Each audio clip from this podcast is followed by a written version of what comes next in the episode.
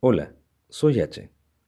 Ya hemos dicho que la felicidad es una actitud y una decisión de la que solo tú eres responsable.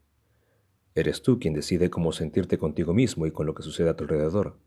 Así que no puedes culpar a otros por cómo te sientes, especialmente cuando no existe intención de hacerte sentir de esa manera.